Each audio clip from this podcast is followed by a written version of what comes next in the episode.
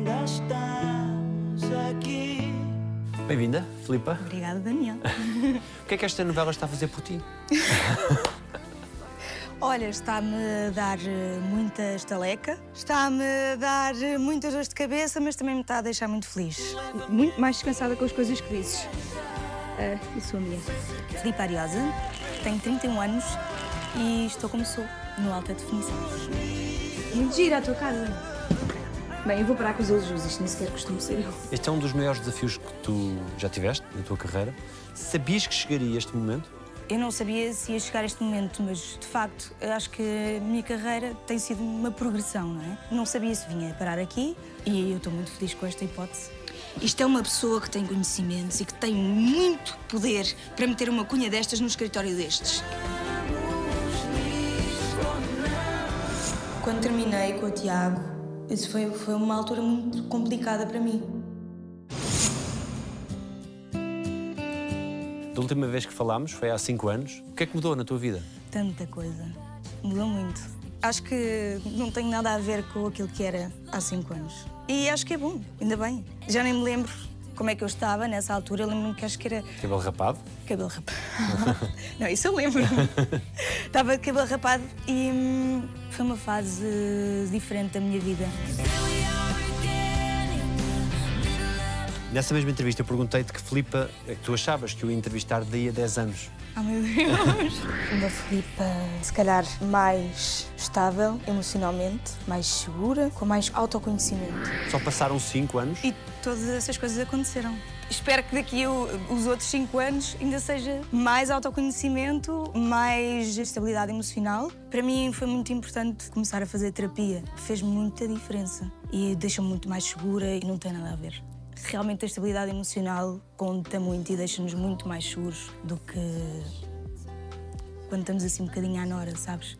E é importante, sendo que sou a filha número 7 de 8 e, portanto, a parte de hum, podermos falar abertamente, claro que existia, tínhamos essa abertura, mas lá está, são muitos e só podes chegar até um certo ponto.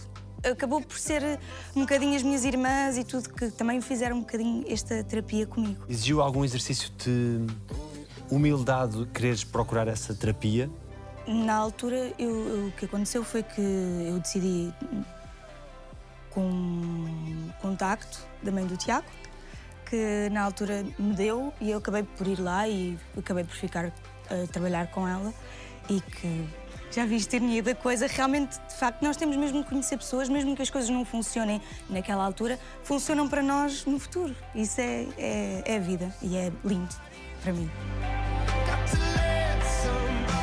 Quando era miúda, fui à terapia, mas na altura não me identifiquei, era muito miúda e nem sabia para que é que servia. E depois foi um processo natural. Acho que me fui abrindo cada vez mais e esta profissão ajuda muito nisso e exige muito isso também. Porque nós, quer dizer, se não fomos capazes de falar daquilo que nós estamos a sentir, como é que podemos fazer isto? Não dá, não é? Isso deu-te mais respostas ou mais perguntas? mais perguntas, mas deu-me mais tranquilidade ao fazer as perguntas. Ou seja, estou muito mais, lá está, segura, tenho muito mais à vontade para fazer as perguntas sem me julgar. E é uma liberdade.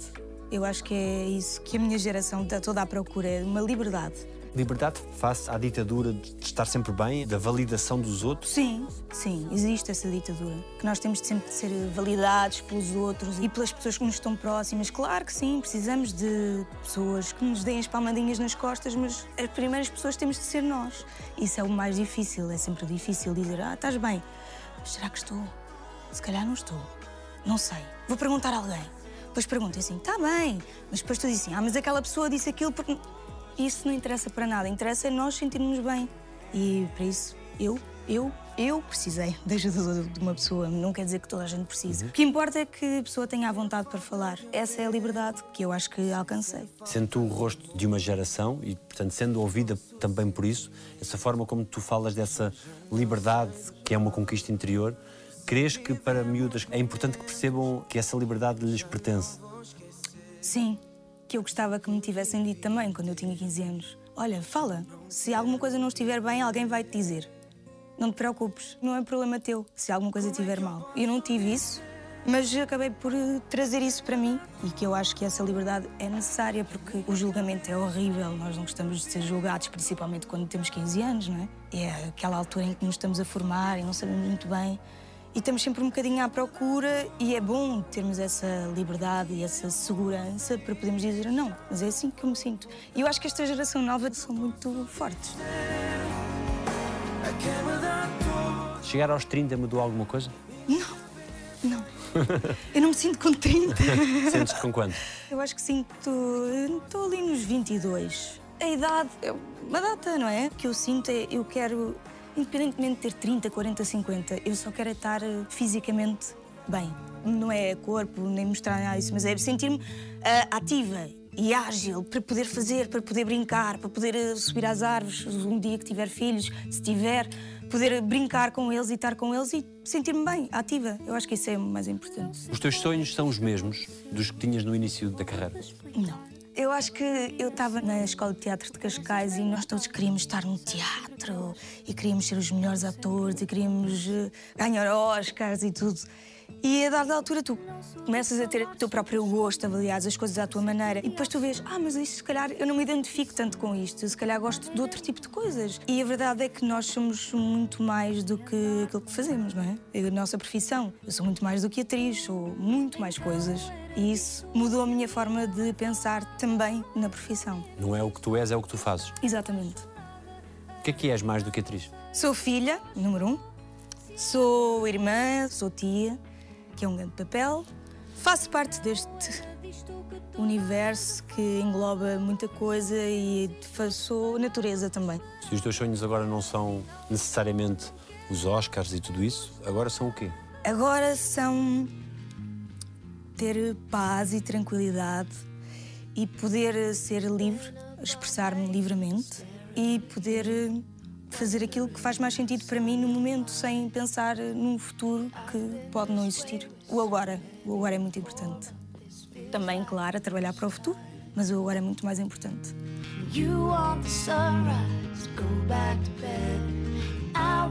A minha avó, eu acho que é, é o meu anjo da guarda. Falo imensas vezes com ela.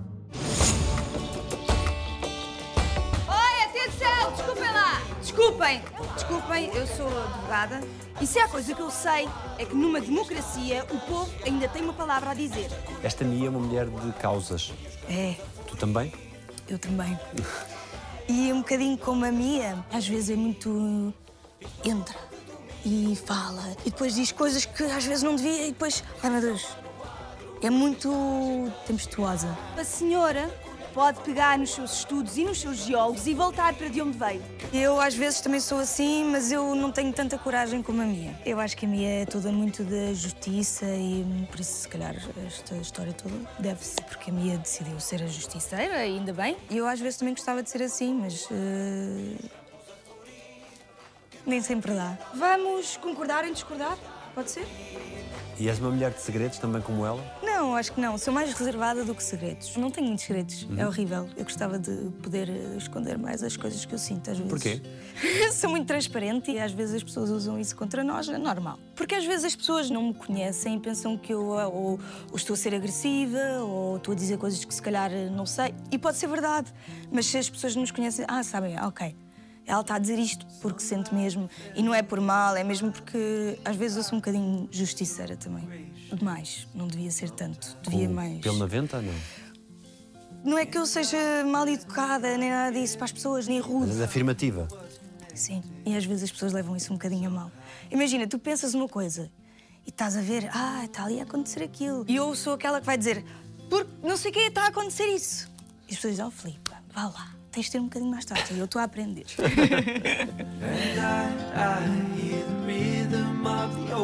Também faz parte do meu crescimento falar menos, pensar mais antes de vomitar. Já tiveste dissabores por eh, ter o coração na boca? Já, já. Já. E as pessoas não me entendem assim tão bem às vezes e às vezes corre mal. Depois as pessoas falam, conversam e fica tudo bem, mas é sempre chato às vezes. Porque estou tão habituada a expressar-me e a dizer o que sinto, só que nem toda a gente está habituada a isso, não é? E temos de dosear bem as coisas.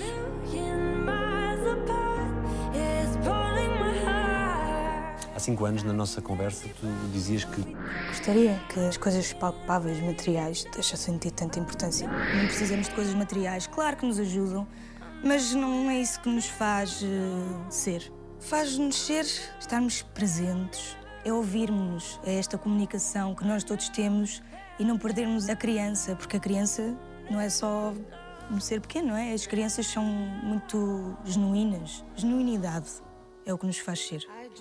E é o que nós todos procuramos, vamos buscar atrás outra vez os nossos traumas. Por isso é que é tão importante nós eh, termos estas terapias e sabermos o que é que se passa connosco para podermos ser mais livremente quando os nossos demónios e tudo isso já está mais acalmado. E conseguimos olhar de fora para nós mesmos. Sim, eu tenho um bocado de dificuldade em fazer isso. Mas sim, isso é uma grande parte do ser. Poder olhar-se de fora e perceber "Ei, ah, o que é que eu acabei de fazer aqui. Isso é difícil.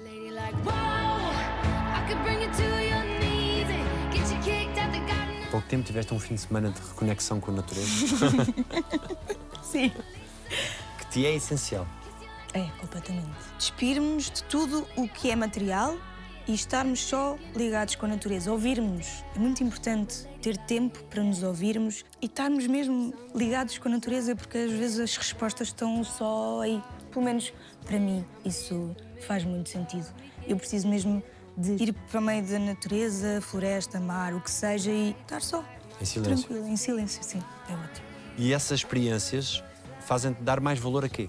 o que fazem é tirar uma importância dos problemas. Desvalorizas tudo. Não tem tanta importância como nós achamos que tem. A vida está sempre a acontecer e não para, mas eh, às vezes é importante parar um bocadinho. E se puder parar todas as semanas ou todos os dias, é ótimo. E não tens medo de andar na floresta assim à noite, sujeito a apanhar um resfriado? Como colocaste no outro dia? Eu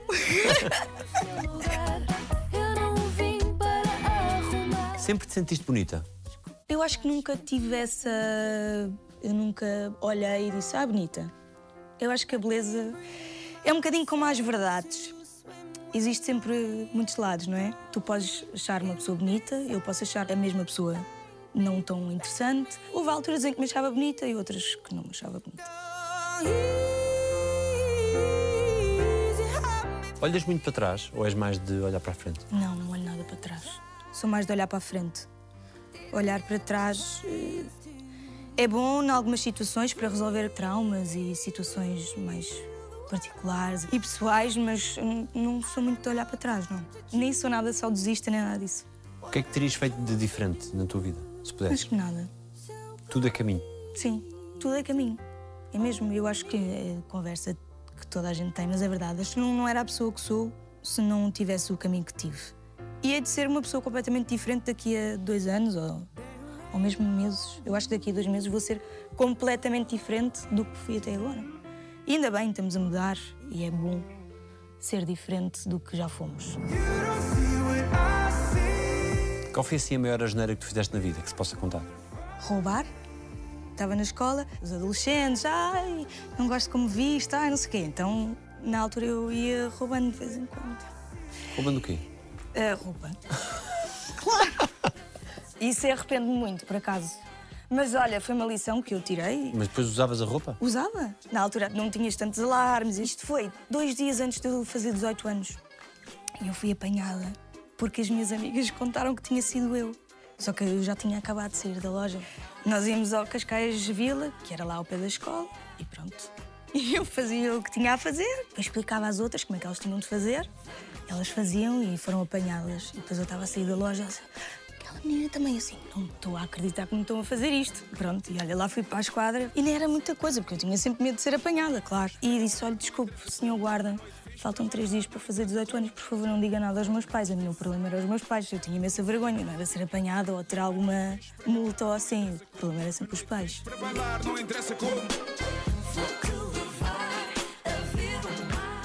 O que é que se aprende com uma separação?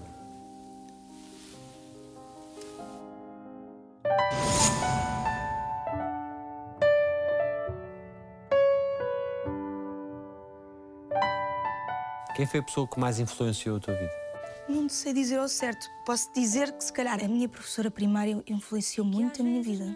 Porque foi ela que, na altura, não se davam aulas de teatro na escola, não existia isso. E a minha professora era uma muito boa professora, era livre e nunca nos reprimiu. Eu lembro-me, minha irmã mais nova tinha uma professora que lhe batia e a minha professora nunca me bateu, nunca se cedeu. Se calhar, pensando, não estou a dizer que foi a pessoa que teve mais influência na minha vida, mas que se calhar mudou o rumo da minha vida, sim. Qual foi o melhor conselho que te lembras de ter recebido? Respira. Respirar. É mesmo importante. E agora é um exercício que eu vou fazer sempre. Sempre que eu estiver em alguma situação mais eh, nervosa ou qualquer coisa, é respirar. Cinco. Para cinco. Cinco. Para cinco e voltas. E acalma muito, ajuda muito. Acho que é o exercício dos eh, pugilistas, Isto é uma forma de pugilismo, de alguma forma, esta... se calhar.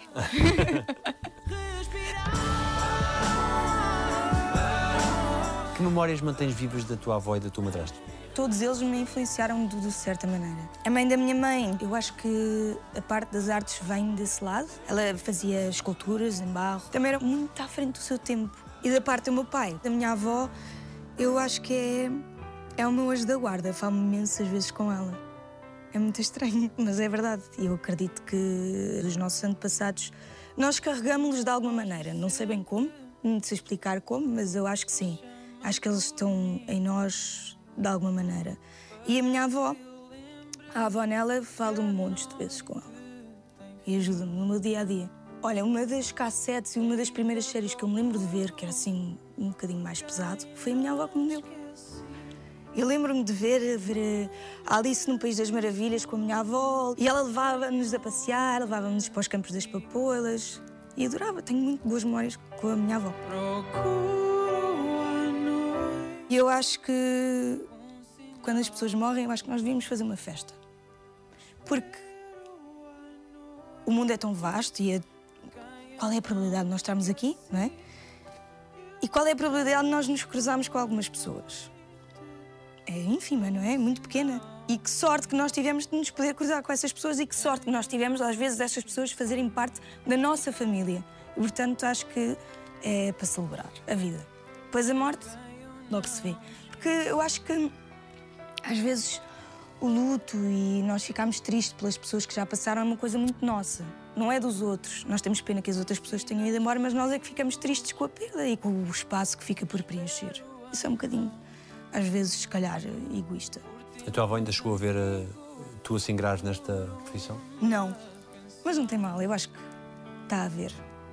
Eles estão a ver. Procuro Eu fui educada na religião católica, mas eu não sou muito religiosa, mas sou espiritual. E há coisas que eu não sei explicar, há coisas que acontecem e há sensações que eu tenho e que também não consigo explicar. E se calhar eh, o meu refúgio é um bocadinho.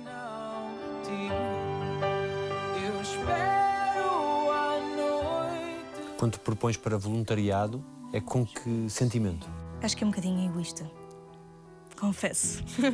é um bocadinho egoísta. É para eu me sentir bem por poder ajudar os outros. O que é que já fizeste que te marcou?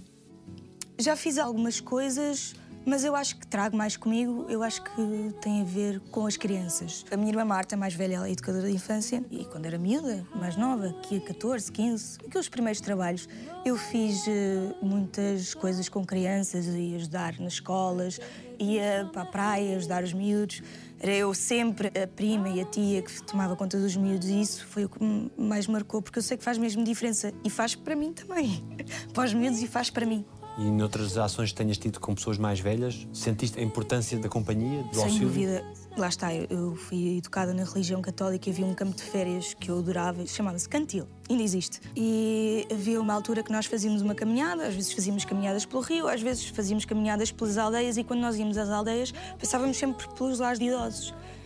E aí tu percebes que é que faz mesmo diferença. Imagina o que é que é, tu estás no lar, não é? E chega lá um grupo de miúdos jovens a cantar e a interessar-se de facto, porque a religião também traz isso, não é? Era tão interessante se juntassem os jovens com os velhos nos lares. Nós somos seres que estamos sempre em desenvolvimento E não é porque somos crianças ou porque somos adultos, claro que temos mais experiência quando somos mais velhos, obviamente, mas a nossa essência está lá. E por que não misturar as essências umas com as outras?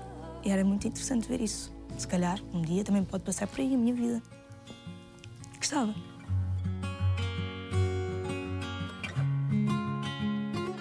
Agora que és uma mulher de 30 anos, sentes que os teus pais te olham da mesma forma? Eu acho que não, mas a forma como eles se preocupam continua a ser a mesma. Eu acho que esta coisa de nós sermos atores e da instabilidade para eles é muito complicado. É uma geração que aprendeu que tem de ter um trabalho fixo e que tem de trazer dinheiro para casa e pagar as contas. E os meus pais acho que ainda estão um bocadinho nesse ramo-ramo. Mas estão-se a habituar, até porque os filhos todos têm profissões diferentes e estão sempre a mudar.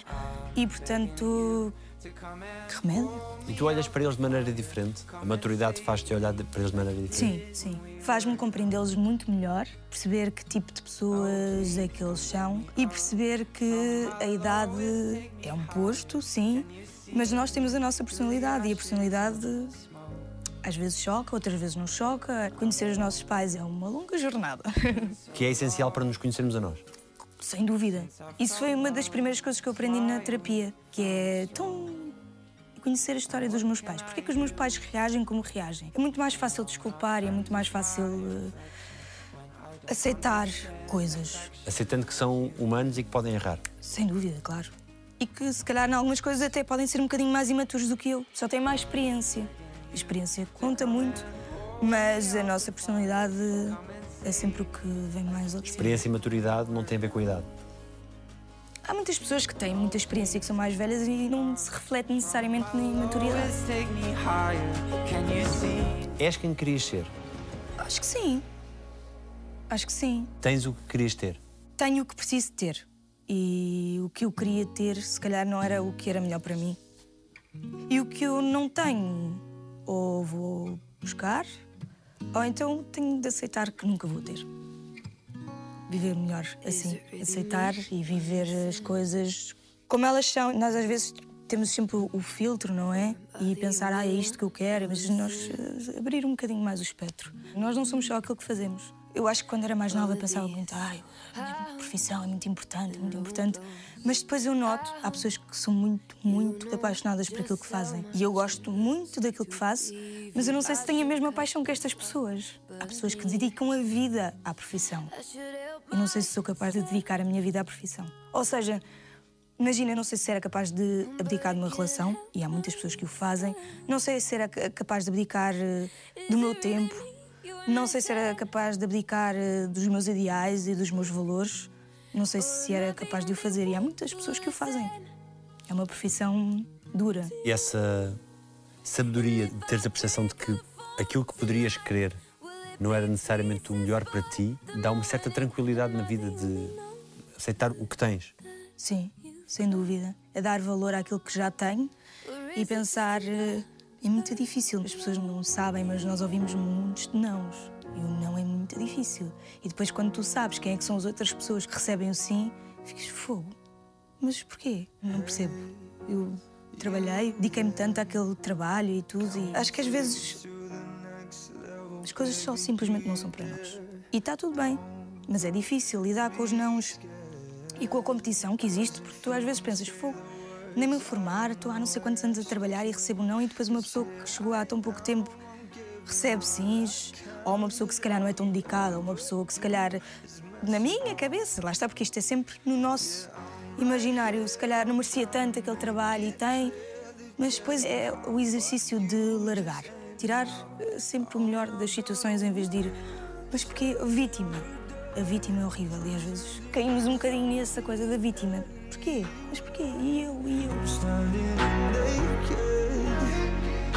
Que é que foi mais surpreendente para ti neste mundo? O mais difícil para mim foi e ainda é aceitar que nós não pensamos todos da mesma maneira e que às vezes o objetivo final não é comum a todos. Esse é o mais difícil e ainda luto muito com isso, contra isso. Porque às vezes eu penso que as coisas são de uma maneira e têm de ser de uma maneira, mas nem toda a gente pensa assim. E eu tenho de aceitar isso.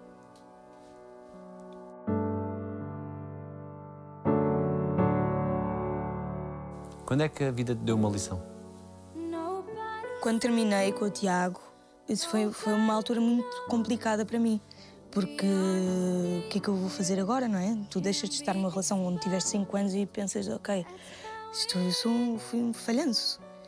Mas depois, acho que com o suporte que eu tive, e que eu tive muito suporte, eu felizmente não recorro muitas vezes aos meus suportes, mas quando recorro eles estão lá e ajudam-me. E hum, Olha, eu acho que essa foi uma das lições mais importantes que eu tirei, principalmente das pessoas que me são mais próximas. Tem muito mais valor do que aquilo que eu achava que tinham. Os meus amigos, as minhas irmãs, os meus irmãos, os meus pais, a minha família toda. Muito mais suporte do que eu alguma vez lhes dei crédito. Todas as dores podem ser matéria-prima de crescimento. Ah, sim, sim. Eu acho que são obrigatoriamente matéria-prima de crescimento. Se não houver dissabores, não vamos conseguir aproveitar das coisas, as coisas boas que vêm dos dissabores e dar valor àquilo que, à partida, não estávamos à espera. Eu acho que isto tem tudo a ver com percepção mesmo. Às vezes os dissabores podem ser coisas boas, Portas que se abrem. sem dúvida. O que é que se aprende com uma separação? O que é que se aprende com uma separação? O que eu aprendi foi que muitas vezes nós achamos que a culpa é do outro. E não. Eh, Não é culpa, responsabilidade. Responsabilidade das coisas não terem corrido bem. Às vezes nós, nós achamos que, que, que é do outro, mas não. Às vezes são só problemas nossos e coisas que nós não, não conseguimos lidar e que fazemos um espelho no outro. E não é justo. Temos de. Eu aprendi isso, que às vezes fazemos espelho e achamos que a responsabilidade é da outra pessoa e não é, é só nossa. Nós é que, que, que a forma como eu me sinto em relação ao que quer que seja, é, é- a responsabilidade é única e exclusivamente minha. Dá-te uma sensação de autopunição?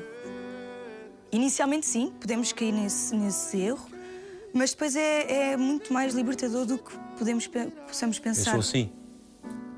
E portanto, esta pessoa não era para mim. E está tudo bem, vamos à próxima.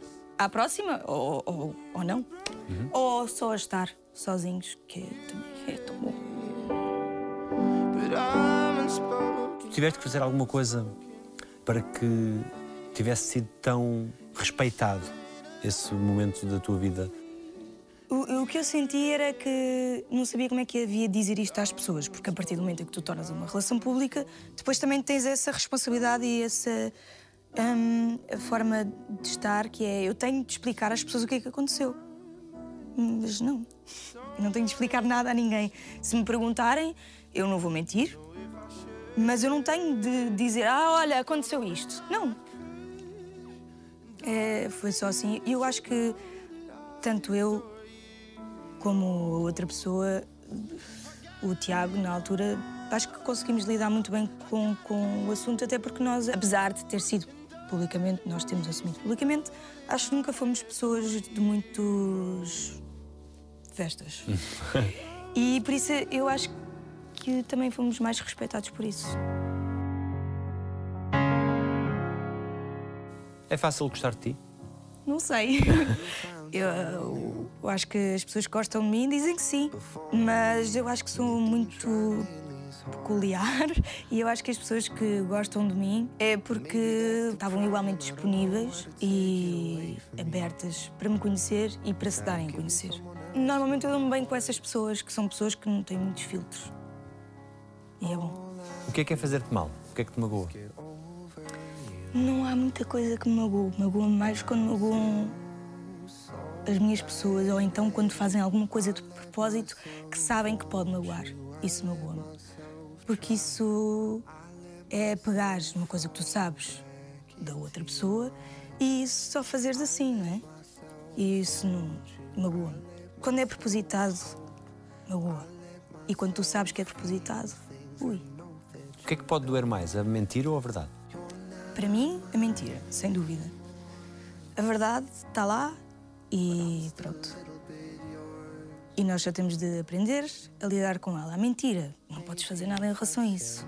E quando não podes fazer nada em relação a isso, é um bocadinho de impotência.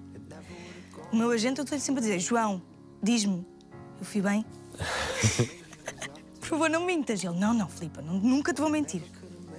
Confiança é a melhor coisa que nós podemos ter das pessoas que nos são próximas. All I do is get over coisas já fizeste que sentiste que impressionaram os outros? Eu sei que a minha forma de lidar com crianças e às vezes com algum certo tipo de animais, quando eu estou muito mais disponível, eu acho que isso impressiona algumas pessoas, nomeadamente os meus. E eles parece que ah, tem capacidade de fazer isto. Às vezes nem eu sabia, sabes? Mas como estou tão à vontade, eu acho que as pessoas ficam um bocadinho impressionadas com isso. Mas acho, não sei se trouxe isto de outras andanças, mas eh, eu sinto que há coisas que eu consigo fazer que não são minhas. Há uma reserva de amor para essas situações? Sim, acho que sim. E às vezes lá está. eh, A, a minha avó e essas pessoas, eu acho que podem ter um bocadinho de influência nisso. Sei. Olá! Olá! mãe e pai, podem vir comigo ali ao Dieter? Aqui no Porti, do que já sabes, Sim. quem é o mais gozão? Com quem eu me divirto mais é com o Rui Mel, não o aguento. Ai, não! Ele está quase a falar e eu já me estou a rir. Porque ele tem muita graça. Eu olho para ele e isso, só a cara dele dá-me vontade de rir. O pai não se está a sentir. eu vou, mas deixa-me a mãe. Não, Rita, a mãe não! A mãe não! Quem é o mais disciplinado? Mafalda Vilhena, a Mafalda sabe sempre os textos, sabe sempre de onde é que vem, para onde é que vai e sabe sempre tudo. E tem duas filhas, não é? Portanto, Podias. Queria saber onde é que fica o cabeleireiro, sabe? Quem é o mais distraído? sou eu. Nunca sei onde é que deixo as coisas. Estou sempre assim, os meus textos, o meu telemóvel, a carteira. Quer dizer, não é bem assim a história, mas é mais ou menos. Quem é o mais vaidoso? Ou vaidosa? Eu acho que o Diogo Martins é muito vaidoso. Se calhar falamos noutra altura, se pudesse ser para si. Claro. Está bem? O mais atento? A Raquel Tavares. Ela é muito atenta. Uma mulher sargento não tem que ser assim, desleixada e, e sem sex appeal, não é? O mais cavalheiro? O Lourenço. O Lourenço é o senhor cavalheiro. O Lourenço é muito cavalheiro. Às vezes até me sinto fogo. Olha, Tá. Podemos falar? Teres na novela Filha da Dalila e do João Reis é uma masterclass quando estás com eles? sem dúvida. É, é mesmo. Bom dia! Há café? Aqui. Eu gosto de perceber como é que eles dão a volta às questões que na maioria das vezes aparecem. E são muito descomplicados. Eles descomplicam muito e ajuda muito. Eles estão sempre prontos e presentes. Estão sempre nesta coisa de querer passar a bola ou de receber. E eles estão sempre neste jogo, que é muito interessante. O que é que se passa? É a história do bebê. Que é que tu buscas enquanto artista? Primeiro, qual é o objetivo do que nós estamos a fazer, para que é que isto serve, e depois eu acho que tento sempre procurar eh, verdade, o que eu gostava. Às vezes, se calhar, não consigo, mas é sempre fugir um bocadinho ao clichê, o que a ideia já concebida na cabeça das pessoas do que é que é uma coisa. Há outras formas de fazer, há muitas formas de fazer. Isso eu gosto de pensar, ah, olha, nunca tinha pensado nisto desta forma. Eu gosto de suscitar isso nas pessoas, se bem que é difícil, mas eh, tento trabalhar para isso. Não leva barqueiro, nem navio. Qual foi a coisa mais bonita que já disseram sobre ti? Que se calhar eh, eu um dia posso dar uma mãe incrível. Isso é uma coisa incrível de se ouvir, porque quer dizer que, ok, as pessoas veem-me como uma pessoa que é capaz de ajudar uma criança e um, um ser humano a formar-se. Isso é bom, não é? Porque é ver que, ok, esta pessoa pode ajudar a construir um futuro. E tens isso como objetivo? Eu acho que sim. Gostava. Gostava. Mas se não for, também não tem mal. Porque não tinha de ser. Tens também muitas preocupações ambientais. Eu acho que devíamos ter todos, não é? Toda a gente sabe que os nossos oceanos estão completamente cheios de lixo, estão a cortar eh, quilómetros e quilómetros de floresta, estão-nos a privar de muita coisa que se calhar os nossos pais não foram privados. E eu acho que nós temos de começar a pensar nisso. E não ser uma coisa de impingir. Acho que tem de ser uma coisa natural e tem de acontecer. Eu acho que as pessoas têm de ter um bocadinho mais de consciência. A minha forma mais fácil foi ser vegan, porque não me custa mesmo nada. Não te custou essa transição para seres vegan? Não, não, não gostou. Porque há tantas alternativas que hoje em dia Nem tens a tentação de. tenho. Claro que tenho. de com o quê? Com tudo. É horrível. Imagina, não sou aquelas pessoas que dizem não, não, que horror, nunca vou comer isso. E se for a casa de alguém e assim, um bolo de anos e tem ovos, e vais dizer o quê? Não vou comer. Não, eu como porque está lá, mas se eu puder, não Nem um como, sushizinho, não faço. nem- Não. Sou vegan. E portanto a tua alimentação é à base de quê? Olha, vou-te dizer o que é que eu jantei ontem. Ontem fiz couve bruxela no forno, fiz uma salada de cenoura com lentilhas, tofu no forno, uma salada de- com mistura de alface, tomate eh, e abacate. É Bem, bom, não é? É bom. E como é que fazes a- na- nas gravações? Tens de trazer a. Eles já sabem. Eles já estão todos avisados. Olha, Ariosa não come carne nem peixe, nada disso. Assim, põe só as coisas. Eles fazem. Estás a ver? Tem de se mudar, é assim. Vem aos poucos. E tu policias aquilo que os outros fazem do ponto de vista ambiental? Não. Ah, Isso é uma coisa muito gira que eu aprendi. Nós só vamos conseguir mudar as pessoas pela positiva. Nunca ninguém mudou pela negativa. E nós temos sempre de elogiar o que as pessoas fazem bem, não apontar o que as pessoas fazem mal. Eu às vezes esqueço-me e tenho de voltar a fazer esse processo só apontar as coisas positivas. E muda tanta coisa na vida da pessoa. Tanta coisa. O que é que temos a aprender com os animais e com as plantas? Eu acho que nós não temos a aprender nada, eu acho que nós só temos de respeitar, porque nós fazemos parte de um ciclo e nós não estamos nem no centro, nem em cima, não é uma pirâmide, não é nada. Nós fazemos, fazemos todos parte. Precisamos todos uns dos outros. Temos de aprender que temos de nos respeitar. Eu acho que tem tudo a ver com equilíbrio. Não é completamente parar, porque isso também não vai ser bom, nem para nós, nem para nada, mas é ir reeducando. Eu acho que, ao contrário do que dizem, nós ainda temos tempo. Espero. Se fosse um animal, que animal serias? Se eu pudesse escolher, teria alguma coisa a ver com voar e estar dentro d'água. Sabes aqueles peixes que voam e saem de fora d'água? Que são livres? Exatamente.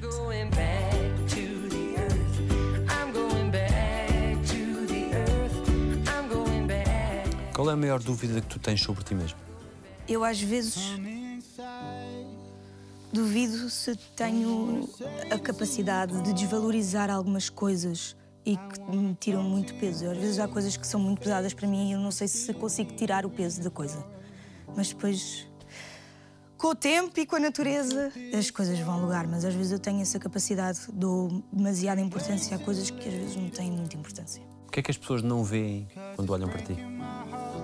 Se calhar não veem que eu tenho um lado um bocadinho mais brincalhão e que sou mais leve do que realmente aparento. Quando era miúda, eu tinha este dente torto e eu não gostava de me rir. Eu não me ria, nunca me ria, ria-me sempre assim. Eu acho que isso ficou tipo tatuagem.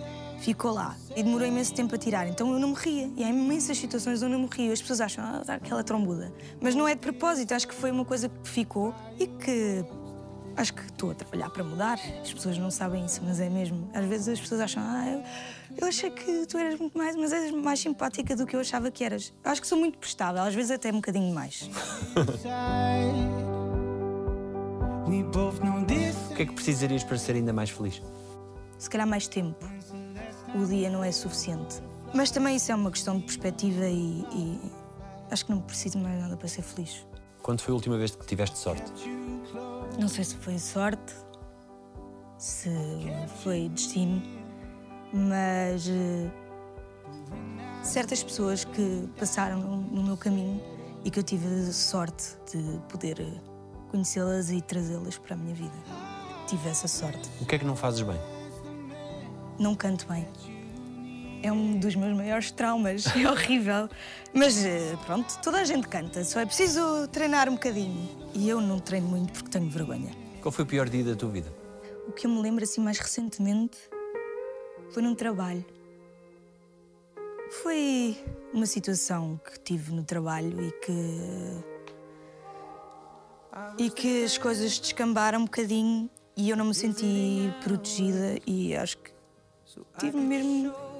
Pode-se dizer até que tive assim. ah, corri alguns riscos fisicamente.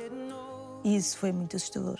E o meu maior medo, eu acho que é ficar acordada num corpo que não mexe. É o meu maior medo.